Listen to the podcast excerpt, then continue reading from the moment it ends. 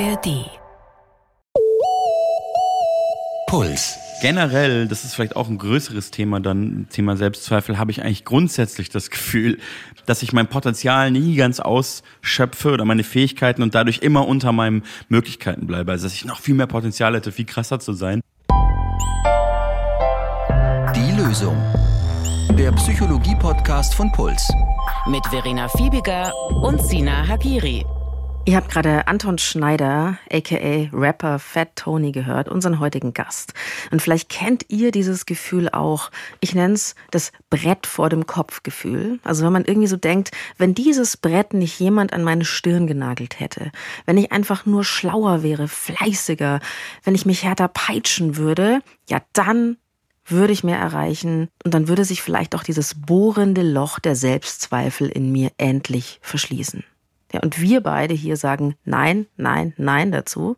Und damit herzlich willkommen zur Lösung mit Psychotherapeut Sina Hagiri. Und mit der Wissenschaftsjournalistin Verena Fiebiger, das ist Phoebe. Und damit hallo auch von mir. Schön, dass ihr dabei seid. Und eben unser gemeinsamer fast Bekannter, Rapper und Schauspieler Anton Schneider, aka Fatoni. Ich gebe es ja zu, ich würde in der Lösung auch manchmal gerne einfach eine Plattenbesprechung machen, Sina.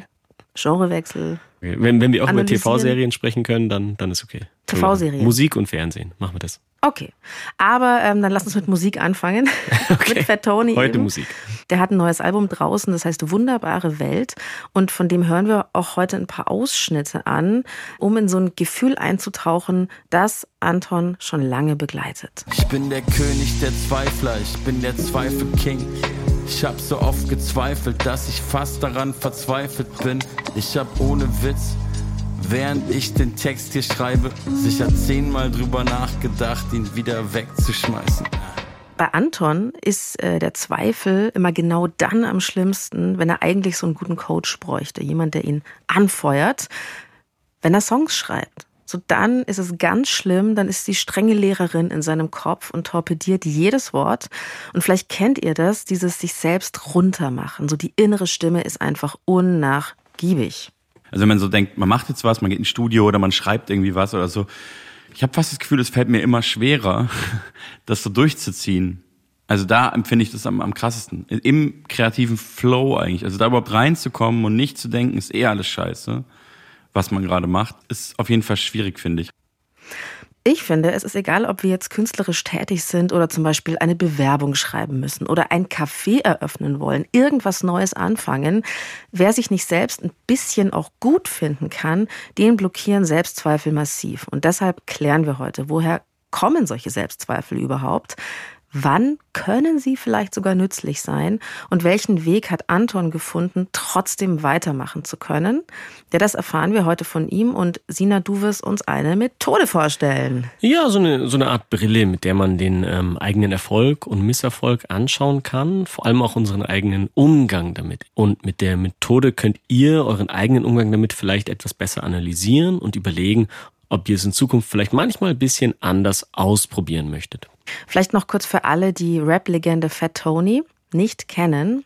Bisschen Bioarbeit hier. Ähm, Sina und ich, wir fühlen uns wirklich wie fast Bekannte. Warum ist das so? ja, also fast Bekannte wie mit Fat Tony. Also, Ja. Ja, genau. Also wir Ähm, sind Bekannte, würde ich sagen. ja, wir, wir sind sind- schon wir sind- fast befreundet. wir sind schon- wir sind schon fast so Sehr nah sowas wie so Mitbewohner. So auf dem Status sind wir. Okay, nehme ich, nehme ich, ist gut. Naja, mit Fat Tony jedenfalls, ähm, ja, das ist so ein bisschen diese Münchner Geschichten, dass man irgendwie jeden fast über eine Ecke dann doch kennt und sich immer über den Weg läuft. Die Also- Münchner Geschichten, genau. Ja, ich, also er und ich, äh, ich glaube, wir sind uns schon mehrfach im Leben ganz knapp aneinander vorbeigelaufen. Vor 15 Jahren bin ich in einem Ausbildungsradio gewesen. Ich glaube, da war er auch, aber in einem anderen Ressort, also in einer anderen Abteilung. Sind wir uns nicht über den Weg gelaufen. Dann haben wir beide bei Fett und Fett zusammen was gemacht. Das ist Serie, gell? Genau, diese TV-Serie, wo wir beide was gemacht haben. Er sehr viel mehr als ich, ähm, aber halt in unterschiedlichen Folgen. Deswegen sind wir uns da auch nicht über den Weg gelaufen. Seine Folge übrigens großartig, meine Lieblingsfolge, glaube ich, überhaupt aus der Serie. Weil Anton ist, äh, also Anton Schneider für Tony ist nicht nur Rapper, sondern auch Schauspieler. Ja, und was für eine. Also die Folge ist vor allem, weil er so großartig darin ist, auch unfassbar gut und witzig. Naja, und jetzt ist er eine Lösung, aber du führst ja immer die Interviews, also habe ich auch wieder äh, nicht mit ihm zu tun nie gehabt. mit ihm gesprochen. Und letzte Woche bin ich fast auf derselben Party gewesen wie er. Was In Berlin bisschen- oder was? Ja, da, äh, ich wollte eine Freundin treffen auf einem Geburtstag, hab's aber nicht hingeschafft, hab mich am nächsten Tag entschuldigt. Dann hat sie gemeint, ja, kein Problem, ich habe stattdessen mit Fatoni gesprochen, der ist eh viel witziger, passt schon. Witzig. Ja. Ich bin ihm ja in Berlin zufällig auf der Straße begegnet. Also wir kennen uns, also wir kannten uns auch nicht persönlich. Und ich war da auf der Suche nach dem Institut für kleinianische Psychoanalyse. Frag mich nicht, was ich da gemacht habe. Das hätte ich jetzt aber sehr gern gefragt. Mhm. Auf jeden Fall habe ich keine Ahnung gehabt, wo dieses Institut ist und war sehr verzweifelt, weil mein Telefon kein Netz gekriegt hat. Mhm. Und dann treffe ich Fatoni auf der Straße. Okay. Und habe natürlich erstmal so getan, als ob ich nicht wissen würde, wer er ist. Na klar, na klar. Dann hat er mir auch netterweise geholfen, mich weniger zu verlaufen. Und dann habe ich ihn straight für die Lösung hier weggecastet. So hast du ihn akquiriert. Ja? Auf der Straße habe ich ihn gleich Sehr mal schön, sehr schön. habe ich ihn weggecastet. Und ich hätte nie gedacht, dass wir hier mit ihm über Selbstzweifel sprechen, weil ich ihn eben als fast Bekannte immer als sehr selbstbewusst eingeschätzt habe. Also ich Ah, dachte mir ja. so, das ist so ein Typ, der kommt rein, Und dem gehört der Raum. der auch dieses ganze Rap-Ding, das untermauert ja so dieses Krasssein. Ja. Und ich erinnere mich auch noch total gut an die wahrscheinlich ersten Konzerte, die Fatoni damals noch als Rap-Combo Creme Fresh Ja, die waren groß, habe ich auch sehr gemocht. Die waren super witzig und vor allem, was mir damals schon aufgefallen ist, die hatten so eine ausgefeilte Bühnenchoreo. Da saß jedes Wort, so die anderen Newcomer, die haben alle ihren Text vergessen und Creme Fresh, das, die waren so vorbereitet. Und ich finde, man hat damals schon gespürt, die werden was. Da wird was draus, die wollen das wirklich. Und ich denke mir, vielleicht haben auch Selbstzweifel damit zu tun, dass man eben nicht glaubt, man liefert einfach automatisch ab. Ich habe aber damals auch nicht mir vorstellen können, dass jemand, der so gut rappen kann, in der Schule Schwierigkeiten hat. Das beschreibt äh, Fatoni im Song Taxi in der Therapie ganz gut. Als ich in die Schule kam, begann für mich ein Kampf. Ich hab so lange gedacht, dass ich nichts gut kann. Ey, was für ein Unsinn. Sie haben gemacht, dass ich gedacht hab, dass ich dumm bin. Es hat geklappt, ich hab's verkackt, mein Abschluss lächerlich. Hätte ich doch nur gewusst, dass mein Job einmal rappen ist. Ey, mir geht es so gut wie noch nie. Mit dem Taxi in die Therapie. Nie wieder mach ich, was man mir befiehlt. Mit dem Taxi in die Therapie. Mit dem Taxi in die Therapie. So heißt dieser Song vom äh, aktuellen Fatoni-Album Wunderbare Welt. Der Anton meinte, er hat sich selbst in der Schule so ja als Rebell, als Unruhestifter gesehen, so ein bisschen Schulversagermäßig. Im Inneren aber ist das Gefühl geblieben, nicht schlau genug zu sein. Mir ist es klar, es ist ein weites und auch ein sehr individuelles Feld, woher diese Selbstzweifel kommen. Aber gibt's typische Auslöser, Sina? Ja, also du sagst es schon, es gibt nicht einen, es ist nicht bei allen gleich. Es gibt äh, viele unterschiedliche Ursachen, die eine Rolle spielen können. Ein paar davon, die treten auch immer wieder auf. Zum Beispiel sind es frühe und häufige Misserfolgserfahrungen, die nicht äh, gescheit eingebettet oder eben ausgeglichen werden konnten durch ähm, andere Erfolgserfahrungen. Also eben dieses Schulproblematik, das ist da schon häufig mit dabei so ein sehr kritischer Umgang mit einem von den eigenen Eltern in Kindheit und Jugend, das kann auch ähm, häufig vorkommen bei späteren Selbstwertproblemen. Also was ich ganz interessant finde, ist, dass quasi wie mit einem gesprochen wird, dass das irgendwann die innere Stimme im Kopf ist. Ja, Also wenn ja. du immer runtergemacht wirst, viel geschimpft wirst oder so, dass man selber eher kritisch wahrscheinlich mit sich spricht. Das ist auch das Tragische. Man, man hat diese Stimmen äh, zunächst als Stimmen von anderen Leuten im Kopf, aber über die Jahre wiederholt man die so häufig, dass man irgendwann gar nicht mehr ähm, so präsent hat, dass es nicht die eigene innere Stimme ist, sondern dass man sich das abgeschaut hat und dass es eigentlich von woanders herkommt und man sich deswegen vielleicht auch eigentlich davon distanzieren könnte. Aber das wird dann sehr, sehr schwierig. Und was anderes, was nicht unbedingt kritisch gemeint sein muss, aber auch Folgen für den Selbstwert haben kann, ist, wenn der Vergleich mit anderen, also mit anderen Kindern, mit äh, Geschwistern, mit äh, Irgendwelchen random Leuten auf Genau, der Nachbarn Straße. oder so. Also, wenn dieser Vergleich immer gepflegt wird, äh, dieses, ah, aber wie, wie schneidet man denn im Vergleich zu anderen ab? Was wollen die denn denken? Und Schau mal, der so und so. genau, sowas. Er hat es schon gemacht. Genau. Und wenn das so ganz zentral gewesen ist, dass man, wie man im Vergleich zu anderen dasteht, dann kann das so ein gewisses Unwohlsein in Leistungssituationen hinterlassen. Auch egal übrigens, wie erfolgreich man gewesen ist. Also auch wenn es immer geklappt hat und man den Vergleich immer bestanden hat und immer deswegen überschwänglich gelobt worden ist, dann kann ein großer Druck zurückbleiben, dass man ja immer so erfolgreich bleiben muss und dass man nicht scheitern darf. Sonst ist das ganze Lob ja plötzlich weg und man ist nichts mehr wert. Und wenn es eben nicht geklappt hat, also wenn wir immer wieder Misserfolg hatten und immer wieder verglichen worden sind und geschimpft und bloßgestellt worden sind im Vergleich zu den anderen, dann bleibt natürlich die Angst, dass diese alte Wunde immer wieder aufgerissen werden kann. Ich würde noch was äh, hinzufügen. Ja. Und zwar die Suche nach der Grandiosität. Oh ja. Die hat natürlich als Ursache so dieses klaffende Ego-Loch und Erfolge können das auffüllen, aber ich behaupte, das Gefäß leckt. Heute bin ich sehr bildsprachlich unterwegs. Ja, okay, ist es angekommen? Also ich glaube wirklich, wenn der Selbstwert brüchig ist, wenn das von Grund auf nicht so wirklich stimmt, dass man irgendwie versucht, so das, was nicht da ist, Mhm. herzustellen. Einerseits macht vielleicht Erfolg oder das große Wollen den Antrieb und es wird besser, aber gleichzeitig merkst du ja, ah, es, es reicht immer nicht. Die Suche nach der Grandiosität, das klingt toll. Ich musste da an einen anderen Begriff aus der Psychologie denken, die Real-Ideal-Diskrepanz. Das bedeutet der Vergleich von einem realen Ich zum idealen Ich. Und je größer der wahrgenommene Unterschied dabei ist, desto stärker sind halt die Selbstzweifel, also umso weiter weg dieses ideale Ich ist.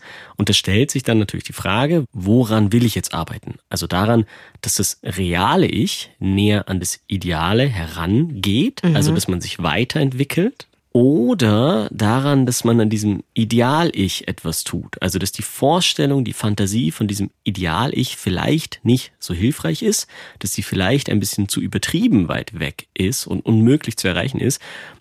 Deswegen vielleicht eher das ein bisschen abgesenkt werden sollte. Schwierig. Und ja, das ist meistens natürlich kein Entweder-Oder, also dass man entweder nur das oder das macht, sondern eher dazwischen. Aber es ist schon eine wichtige Frage, die man aufgreifen und aufwerfen kann in der Psychotherapie, wenn Selbstzweifel ein Thema werden, in welche Richtung die Person eher arbeiten möchte. Und dass es überhaupt beide Richtungen gibt. Ja, das ist natürlich jetzt wirklich die große Frage. Also selbst irgendwie besser werden, um die eigenen Selbstzweifel zu killen oder sich überlegen, muss ich wirklich so sein wie zum Beispiel Kendrick Lamar. Also für die von euch, die keine Ahnung haben, wer das ist, das ist einer der weltweit erfolgreichsten und wirklich vielfach ausgezeichneten Rapper unserer Zeit. Und für Anton ist es eine wirklich wichtige Figur. Und dann gucke ich so meine Vorbilder an oder die ganz krassen Leute, so Kendrick Lamar oder so. Und dann denke ich so, der kann das ja gar nicht haben. Also der ist ja so krass produktiv oder so und so unglaublich gut und so der Beste und so. Dann denke ich mir so, der muss ja einen Weg gefunden haben, sein Potenzial auf die Spitze zu bringen. Ich gucke dann so andere Rapper an und denk so, ah krass, der macht jedes Jahr ein Album und der hat immer diesen Vibe von jetzt komme ich und fick die Welt damit und ich will der krasseste sein. Und da denke ich dann auch, ja, das ist irgendwie auch. Ich bin auch ein Freizeitmensch. Ich bin da auch hin und her gerissen. Da zweifle ich auch. Muss man immer arbeiten und überhaupt seine Möglichkeiten komplett ausschöpfen oder kann man auch mal chillen und wissen, dass man noch krasser sein könnte, aber man ist es halt nicht, weil es reicht auch. Also ich feiere diese Hin- und Hergerissenheit, dass man die anderen für ihren Antrieb, für ihren Erfolg und alles bewundert und gleichzeitig der Wunsch nach Urlaub. Einfach mal ein bisschen locker lassen, flanieren, schlendrian. Wirklich auch die Frage, ist es okay, darf ich auch mal faul sein? In Anführungsstrichen faul. Du würdest das an, du würdest sagen, es ist nicht faul. Ja, wenn du die Frage schon so stellst. Das ist nicht faul, gell? Du würdest sagen, Pausen eisern einplanen. Da habe ich dann auch dich zitiert im Interview mit, Oh, äh, mit Anton. Weil Ich habe nämlich gesagt, so ja, aber weißt du, du musst auch mal Pausen einlegen, ja. Und ich meine, du kannst nicht immer 100 Prozent bringen, weil irgendwann geht's dann nicht mehr. Ja, hör dir unsere Burnout-Folge an. Immer 100 Prozent, das bringt's nicht. Sina würde sagen, 80 Prozent reichen. Und dann hat Anton das gesagt. Aber glaubst du Kendrick Lamar, oder ich weiß nicht jetzt, ob du mit Kendrick so viel anfangen kannst, aber glaubst du, so jemand gibt nur 80 Prozent? Ich kann es mir nicht vorstellen. Jetzt bitte Sina. Reak Reaktion. Also ich, ich weiß nicht, ob ich mich ganz korrekt äh, zitiert fühle, aber ich gehe mal in dieses theoretische Gespräch, was jetzt doch entsteht zwischen Anton und mir, ein. Fast hattet ihr eine Diskussion. Ja, ich, ich würde sagen, dass ich nicht damit gemeint hätte, dass 80 Prozent Großartigkeit reichen sollen, sondern ähm, was ich, wenn ich das manchmal sage, dann meine ich das Pareto-Prinzip. Das haben wir, haben wir schon mal drüber gesprochen? Ich glaube nicht. die Idee dahinter steckt, dass du in 20 Prozent der Zeit, die du in etwas steckst, manchmal schon 80 Prozent des Ergebnisses erreichst. In 20 Prozent der Zeit. Ich finde es auch ein bisschen übertrieben, aber so, so geht das Prinzip, deswegen erkläre ich es mal. Maßstabsgetreu so. Also das ist die Idee. 20 Prozent der Zeit erreichst du 80 Prozent des Ergebnisses. In den nächsten 80 Prozent erreichst du nur noch 20 Prozent. Also was das, das klingt kompliziert, aber bedeutet, ähm, ihr müsst eine wichtige PowerPoint-Präsentation machen. Ihr setzt euch zwei Stunden hin. Sie ist eigentlich schon ganz gut. Man könnte sie schon halten. Ihr setzt euch noch sechs Stunden weiter dran und bastelt an allem rum, ändert nochmal die Schriftarten und Größen und das Layout. Und dann bringt ihr sie halt nochmal auf ein besseres Niveau. Dann wird's richtig gut, ja. Aber habt dafür sechs weitere Stunden gebraucht. Und das Ding ist, das kann sich lohnen, aber wenn man das immer so macht, dann wird man verrückt, oder? Nicht nur das, Phoebe. Was es bedeutet ist, das will sagen, es kann sinnvoller sein, jedes Jahr ein Album rauszubringen, anstatt dir für ein Album fünf Jahre zu nehmen. Also man kann es auch so nehmen. Das ist nicht nur im Sinne von, mach mal locker und dann geht's dir besser, sondern es soll auch bedeuten, es kann ganz einfach produktiver sein, sich nicht zu sehr in einer einzelnen Aufgabe endlos zu verkünsteln. Wäre gut. Missverständnis aufgeklärt. Ich habe es auch zum ersten Mal verstanden, muss ich sagen. Ich habe ich hab, ich hab dich einfach vollkommen falsch zitiert, muss ich sagen. ist okay. Hallo, wir sind Ariane Alter Und Kevin Ebert. vom BR und wir hosten gemeinsam den Sex-Podcast im Namen der Hose. Im Podcast reden wir über alles rund ums Thema Liebe, Dating und Beziehung. Wir sprechen mit Expertinnen, Gästen und mit euch, den Hörerinnen und Hörern. Wir treffen Callboys und Dominas, Pornostars und Pornowissenschaftlerinnen und wir finden raus, was auf Sexpartys passiert, was man in Swingerclubs treibt und erlebt und probieren Tantra-Massagen aus. Und wir klären auf über Feminismus, Krankheiten, das Sexualstrafrecht, Fehlgeburten, Polyamorie, Monogamie und, und, und. Wir erzählen von eigenen Erfahrungen, räumen auf mit Vorurteilen und gehen mit euch raus an Orte, an denen es auch mal ja, spicy wird. Bei uns könnt ihr mitreden, es geht um diebe Themen, aber mit viel Humor, damit wir Sex gleichberechtigt und selbstbestimmt ausleben können. Jeden Samstag in der ARD-Audiothek und überall, wo es Podcasts gibt. Jetzt ist es ja so, dass äh, Anton aka Fat Tony auch große Erfolge gefeiert hat. Also der hat irgendwie erstmal, war schon jahrelang Bühnenmusiker als Duo, da kannte man ihn auch schon. Dann hat er an einer der renommiertesten Schauspielschulen Deutschlands studiert. Da muss man auch erstmal genommen werden. Und 2015 hatte er ja dann seinen Durchbruch als Solokünstler für sein Album Yo Picasso. Ein Kendrick-Moment. Scheiß auf Authentizität, ich will einfach nur ich selbst sein. Scheiß auf Authentizität, ich will einfach nur ich selbst sein. Jetzt kriege ich es nicht mehr hin, wie der Song als Song heißt, weil der heißt nämlich nicht Authentizität, weil die Leute sprechen das Wort ja immer falsch aus, sondern der heißt, warte mal, Authentizität. Das Miese am Erfolg ist, hat mir Anton erzählt, mein jetzt Bekannter, ja, nicht mehr fast Bekannter, weil wir haben ja miteinander gesprochen. Seit diesem Erfolg, der sich dann eingestellt hat, ging das mit den Selbstzweifeln erst so richtig los. Seitdem war der Druck auf jeden Fall viel höher für mich. Da habe ich dann doch schon noch mal größere Selbstzweifel entwickelt. Mehr Druck, vielleicht ist Druck das, da das richtige Wort, aber das führt dann auch wieder zu Selbstzweifeln. Also weil da zum ersten Mal irgendwie so deutschlandweit und so ganz krasse Fachpresse, sage ich jetzt mal, so krasse Lobhymnen geschrieben hat. Und dann habe ich so gedacht, also alles, was ich jetzt mache, muss genial werden. Weil die gesagt haben, das war genial. Und danach der Hassel halt. Mehrere Alben pro Jahr, 100 Konzerte pro Jahr. Und ähm, Anton meinte, das war schon geil, so der heiße Scheiß zu sein, aber es war auch sehr viel. Was ich ganz gerne an diesem Beispiel mag, weil man ja jetzt sagen kann, was hat das mit mir zu tun? So Schauspielen, Rappen, Kunst. Ich glaube, dass in diesen Berufen, wo es so fast eins zu eins meine Person ist, die sich da präsentiert. Mhm. Also es ist nicht nur meine Arbeit, sondern es hat ganz viel mit dem Menschen an sich zu tun, dass sich da diese Gefühle so potenzieren. Wenn was gelobt oder abgestraft wird. Ja, du? ich glaube, dass ja. es dann immer noch mehr die eigene Person betrifft, immer noch schwieriger ist es von sich zu trennen.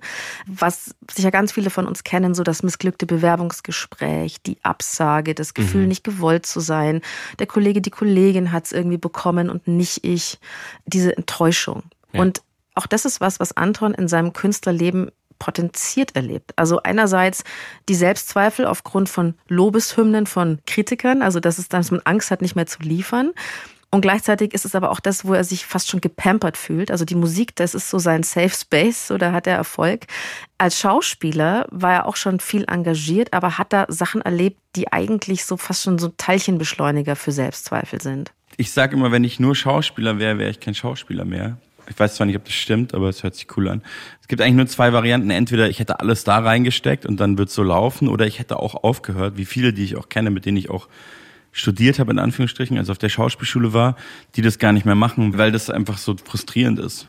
Da gibt's ja auch einfach so viele und niemand hat auf dich gewartet und das hat auch ganz viel mit Glück zu tun. Also der Unterschied ist so der, das habe ich ja vorhin beschrieben, beim Songschreiben und Texten und so finde ich halt in dem, im kreativen Prozess das ist unerträglich, dieser Selbstzweifel. Äh, bei Schauspielerei ist es ja von außen. Das finde ich das Schwierige an diesem Beruf, dass du halt von so krass vielen Faktoren von außen abhängig bist. Also von Menschen, die dich besetzen und die mit dir arbeiten wollen. Und dann, du bist halt eine Rolle und du musst erstmal irgendwie all diese Leute überzeugen, dass du die Rolle kriegst. Und es ist auf jeden Fall super schwer, mit all dieser Ablehnung umzugehen. Das war mir auch ganz lange gar nicht so klar. Dass wir vielleicht oft denken, Dinge, die grandios, die toll, die groß erscheinen, dass da auch immer gleich quasi das Nein, das lauert Ja, immer so wie, nebenan. Wie viele Neins da dahinter gewesen sind schon davor. Ja, und das ist ähm, zusammengefasst einfach, sind es ja so zwei Arten von Selbstzweifel, die so ganz stark sind. Also würde ich sagen, das von, von innen heraus, diese Selbstzensur, diese strenge Stimme im Kopf. Und dann gibt's noch die Selbstzweifel, die von der Bewertung von außen ganz stark gepusht werden und auf die man so gar keinen Einfluss hat. Genau, und die sagen. ihr eben auch aus euren Berufen wahrscheinlich kennt, auch wenn es ja keine Castings sind, sondern halt Projektentwürfe, irgendwie Architekturwettbewerbe, Ausschreibungen, äh, Google-Rezensionen, die man bekommt. Das ist überhaupt, das finde ich auch wirklich schlimm, muss Ja, ich sagen. ja. Einerseits sagt man ja, ja, das ist toll, man kann überall hinschreiben und keiner kann mehr so sein schlechtes Essen kochen, unbehelligt, sondern es steht im Internet. Aber es ist auch krass. ja, wenn es einen selber trifft, ist es nicht mehr, nicht mehr so lustig. Bei Anton ist es so, um jetzt mal uns langsam an die Lösung hinzurobben. Anton hat Strategien gefunden, damit er noch künstlerisch tätig sein kann. Ist auch auf seinem aktuellen Album so. Da sind viele Kollaborationen drauf und das nicht grundlos. Zum Beispiel auch Tristan Brusch. Ah, ja, den wir auch schon hier hatten. Witzigerweise hatten wir mit dem eine Folge auch Yes. schon. Die Schlaflos-Folge hört da gerne mal rein, wenn ihr schon mal extrem schlaflos wart oder damit Probleme habt. Anton erkennt mittlerweile an, ich glaube, ich bin kein Einzelkämpfer und das Rudel hilft mir, dass ich ein bisschen Abstand kriege zu dem, was ich selbst mache und auch zu dieser strengen Stimme in meinem Kopf. Ich habe den Trick für mich gefunden, dass man da halt mit anderen Leuten das zusammen machen muss, weil dann immer jemand dabei ist und dann ist sowieso irgendwie wie so eine Verpflichtung da, dass man jetzt was macht. Am besten, man hat sich verabredet, vielleicht sogar in einer anderen Stadt, vielleicht hat man sogar irgendwas gemietet, ein Studio, ein Airbnb oder so. Irgendjemand bekommt Geld, dann ist so Druck da und dann kann man nicht einfach aufhören. Und auch wenn jemand anders da ist, der einem spiegelt und sagt, nee, das ist schon okay, lass mal weitermachen, das ist auf jeden Fall gut. Da muss ich jetzt aber auch sagen, ist es vielleicht eine Kompensationsstrategie? Fragezeichen. Ja. Also, dass einem andere Leute sagen müssen, das ist okay, du darfst weitermachen? Oder ist es eine vollkommen okay Krücke? Ich wünsche mir hier die Lösung, Sina. Unsere Selbstzweifel.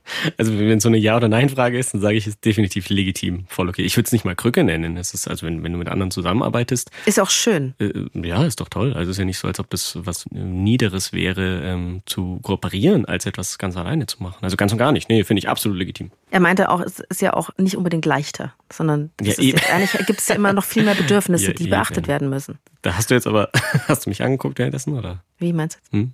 Bei. Was bitte? Bedürfnisse? Wenn, wenn man so ja, gemeinsam arbeiten muss, ja nicht unbedingt leicht, da gibt's diese ganzen Bedürfnisse, die man. Ach so, das hat, nee, das hat Fettoni gesagt. Das hat Fettoni gesagt. Ich bin, ich bin genauso. Ich bin wie, mit, wie mein bekannter Fettoni. Ich bin auch nur im Team zu Ich haben. finde es ja lustig, wenn wir im Laufe der Folge vom Bekannten dann äh, langsam zu, zu fast zu Freund, Verwandter. zu bester Freund und Verwandter übergehen. mein Cousin. Was ist die Lösung für meinen Cousin Fettoni? Bitte, Sina. Okay. Also erstmal ist es ähm, wichtig zu sagen und zu schauen, wie sehr die Selbstzweifel wirklich ein Problem sind. Ja, denn sie haben ja eine Funktion. Selbstzweifel motivieren uns, wir lernen dazu, wir erweitern unsere Grenzen, wir entwickeln uns weiter. Und wenn es aber nicht so ist, also wenn sie uns entweder wirklich quälen, also gefühlt, oder wenn sie uns tatsächlich einschränken in dem, was wir tun, also wenn wir uns nicht mehr an Dinge herantrauen, dann kann man wirklich daran arbeiten. Und was wir heute dabei haben, das ist nicht wirklich ein Tool, würde ich sagen, sondern eher eine Art der Kategorisierung. Also eine Brille, mit der man den eigenen Umgang mit Erfolg und Misserfolg beobachten kann. Und zwar würde ich die Attributionstheorie mal kurz vorstellen. Da geht es darum, wie wir uns selbst den eigenen Erfolg oder auch Misserfolg erklären. Mhm. Ja, also ich vereinfache das jetzt ein wenig und beschränke mich nur auf zwei Faktoren oder Fragen, sonst wird es eben zu lang. Und diese zwei Faktoren lauten einerseits intern oder extern. Attribuiere ich intern oder extern, das bedeutet, schreibe ich es mir zu oder den Umständen. Also wenn ich Erfolg hatte, wenn ich jetzt irgendwie in der Prüfung gut gewesen bin, lag das an mir oder lag es daran, dass die Prüfung halt leicht gewesen ist? Oder hatte ich Glück? Nö, genau, oder hatte ich einfach Glück. Oder bin ja. ich blessed? was, ja, was Gott. Bläst er oder, oder Gott hat genau die Fragen gestellt, die ich zufällig wusste. Dann sind es halt eher die Umstände. Und der zweite Faktor ist der der Konsistenz. Mhm. Also ist das Ganze stabil? Wird es immer so bleiben? Oder ist es variabel? Wenn wir jetzt ah. wieder bei ähm, Erfolg bleiben, also ist es stabil? Ja, ich war in der Prüfung gut, weil ich einfach immer gut bin in den Sachen. Das liegt mir einfach, ich bin talentiert und deswegen ähm, wird es auch immer so sein. Mhm. Oder ist es variabel? Ja, in der Prüfung war ich gut. Ja, vielleicht, weil ich gelernt habe, weil ich mich vorbereitet habe. Aber darauf kann ich mich nicht ausruhen. Das kann beim nächsten Mal auch wieder anders sein, deswegen muss ich weiter dranbleiben. In dem negativen Fall eben genauso. Also beim Misserfolg ist es stabil, ja, ich bin immer schlechterin, ich werde auch immer schlechterin bleiben, oder ist es variabel? Also ja, okay, die Prüfung habe ich verhauen, Mei, vielleicht habe ich mich nicht gut genug vorbereitet. Nächstes Mal kann es anders aussehen. Verstanden. Die Attributionstheorie. Genau. Attributionstheorie. Mhm. Genau, und jetzt ist die Frage, bei der man sich eben beobachten kann, wie attribuiere ich eigentlich meine eigenen Erfolge und Misserfolge. Ähm, also wie schätze ich die ein? Wie, nee, wie ordne ich sie zu? Genau, wie ordne ich sie zu? Wem oder was? Und eben stabil oder instabil. Ähm, wie machst du es denn, Phoebe? Also hast du vielleicht aus den, ich habe immer gern aktuelle Beispiele, auch in der Psychotherapie ähm, oder in Workshops und so, hast du aus den letzten Wochen oder Monaten irgendeinen Erfolg oder Misserfolg, den du als Beispiel nehmen könntest, wo wir schauen könnten, wie hast du den danach attribuiert? Also wie hast du den erklärt? Ich habe eine Folge gemacht für den Podcast Eltern ohne Filter. Also da war ich Expertin. Wow, mhm. ich war mal Expertin. Und ich war im Anschluss sehr zufrieden. Ich habe mich aber auch eigentlich schon Jahre mit diesem Thema beschäftigt. Okay, also es war auf jeden Fall mal ein Erfolg, ja? Ich glaube, es gibt ja auch, was ist Erfolg? Also ja, es war in Zahlen eine erfolgreiche Folge, aber ich war auch damit zufrieden. Und ich finde, zu meinem persönlichen Erfolg gehört es das auch, dass ich damit zufrieden war. Und dann ist es auch, sind die Zahlen nicht so wichtig. Wenn ich finde, das ist eine gute Folge, dann ist es eine gute Folge. Ja. Genau, ich, ja, das passt. Sie nee, nee, genau. Ich wollte jetzt gar nicht deine Definition von Erfolg fragen. Genau, also wir stellen fest, für diese Methode kurz, es war ein Erfolg. Und die Frage ist jetzt, ähm, intern oder extern, also lag es an dir oder an den Umständen? Es ging um Gewalt in der Kindertagesstätte. Also es ging eigentlich vor allem um die Frage, was ist eigentlich Gewalt an Kindern? Psychische und körperliche Gewalt. Was ist das eigentlich? Was verstehen wir heute darunter? Mhm. Und das ist ein Thema, mit was ich mich schon lange jetzt befasse, weil wir sehr viel psychologische Themen besprechen hier und ich immer weiter zu dem Schluss komme, dass es so viel damit zu tun hat, wie es uns im späteren Leben geht, wie wir aufwachsen. Mhm. Dass diese frühen Erfahrungen, die wir machen, gerade mit Gewalt, es beschäftigt mich einfach wirklich fast schon leidenschaftlich. Okay. Und, und da habe ich einfach sehr viel dazu gelesen. Okay. Einfach privat. Also um das zu übersetzen, äh, für mich klingt es so, äh, du attribuierst diesen Erfolg intern. Also es war jetzt nicht Zufall, sondern schon die Arbeit, die du da reingesteckt hast, die hat diese Folge auch gut gemacht oder deinen Anteil darin zumindest. Und du attribuierst es aber variabel. Du sagst nicht, die Folge war gut, weil ich bin einfach ein äh, gottgegebenes Naturtalent und klinge so gut, dass die Folge einfach automatisch gut ist, sondern du sagst, ich habe mich jahrelang damit beschäftigt, ich habe mich da eingelesen und deswegen wusste ich zu der Folge was. Ja, und ich hatte natürlich aber auch ähm, tolle Kolleginnen, die sich auch damit befasst haben stark. Also es war einfach, waren einfach drei intrinsisch motivierte Leute, die sich mit dem Thema befasst haben. Und dann ist die Wahrscheinlichkeit schon mal hoch, dass es inhaltlich gut ist. Aber klar, man, man hätte das noch irgendwie, du kannst natürlich den Aufbau noch 80 Mal verändern. Man kann es immer noch besser machen. Okay, ja, das okay. Das ist auch klar. Das ist sehr schön, dass du deren Anteil auch siehst. Jetzt bringst du auch ein bisschen externe Attribution mit rein, was es etwas komplexer macht. Aber okay, also intern und extern, aber variabel. Wenn man jetzt so Erfolg attribuiert, was glaubst du, was hat das für eine Auswirkung auf dein Selbstkonzept? Mein Selbstkonzept. Dass du das jetzt eben auch intern attribuierst und variabel. Ich denke, es ist gut, weil Ich glaube, mir ist nach ein paar Podcast-Folgen in meinem Leben klar, dass ich mich eigentlich auf jedes Thema vorbereiten muss. Und ich kann nicht Expertin für irgendwas sein, wo ich keine Expertin bin. Und das würde ich nicht mehr machen wollen. So. Mhm. Dass ich zu irgendwas gefragt werde und dann soll ich irgendwie das Rad neu erfinden, obwohl ich es quasi das Rad nicht kenne. So. Mhm. Das ist auch wieder komisch ausgedrückt. Aber was man manchmal, das habe ich auch festgestellt, ich hatte vor kurzem ein Interview, da ging es um ein ganz anderes Thema und ich hatte das Gefühl, ich bin eigentlich für das Interview zu schlecht vorbereitet, aber vielleicht habe ich Glück. Und ich hatte mhm. dann Glück. Also mhm. das ist trotzdem ein gutes Interview geworden. Aber das hätte auch anders laufen können. Okay, genau. Es geht nicht immer so. Um das ähm, kurz einzuordnen, das intern und extern und stabil und variabel, was davon besser und schlechter für den Selbstwert ist. Also, bei intern und extern gibt's keine ganz klare Antwort. Klar, wenn man jetzt Erfolg immer nur intern attribuiert, also wenn ich Erfolg habe, ist es immer wegen mir. Und wenn man Misserfolg immer nur extern attribuiert, also das ist dann nicht meine Schuld, ist es natürlich gut für den Selbstwert aber man wird so nie aus eigenen Fehlern lernen, weil man die Fehler ja nicht auf sich bezieht. Wenn man es jetzt umgekehrt macht, also Erfolg ist immer extern. Ach, ich hatte Glück, es war irgendwie gute Leute, die anderen haben das gemacht. Und wenn ich Misserfolg immer intern attribuiere, dann wird man zwar die eigenen Fehler erkennen, aber man macht sich so klein, dass man sich überhaupt gar nicht mehr in Situationen trauen wird, um Neues auszuprobieren oder Neues zu lernen. Und was ich sagen will, ist, mit dieser Brille kann man erstmal erkennen, was ist eigentlich die eigene Tendenz. Denn das kennt man vielleicht gar nicht so gut.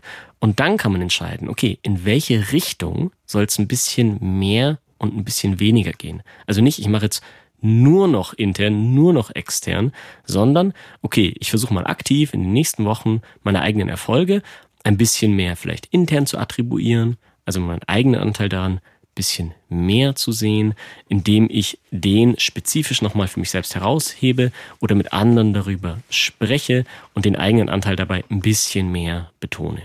Und du hast jetzt auch gesagt, dass mit dem Variabel, mhm. also dass man davon ausgehen kann, Erfolg tritt nicht automatisch ein, es ist variabel. Erfolg oder Misserfolg. Oder Misserfolg. Oder manchmal stellt sich Erfolg ein, manchmal ist es Misserfolg, es ist variabel, es ist nie immer gleich. Obwohl vielleicht auch Leute an der Stelle sagen würden, doch bei mir ist es stabil Misserfolg. So, können wir da nochmal drauf eingehen?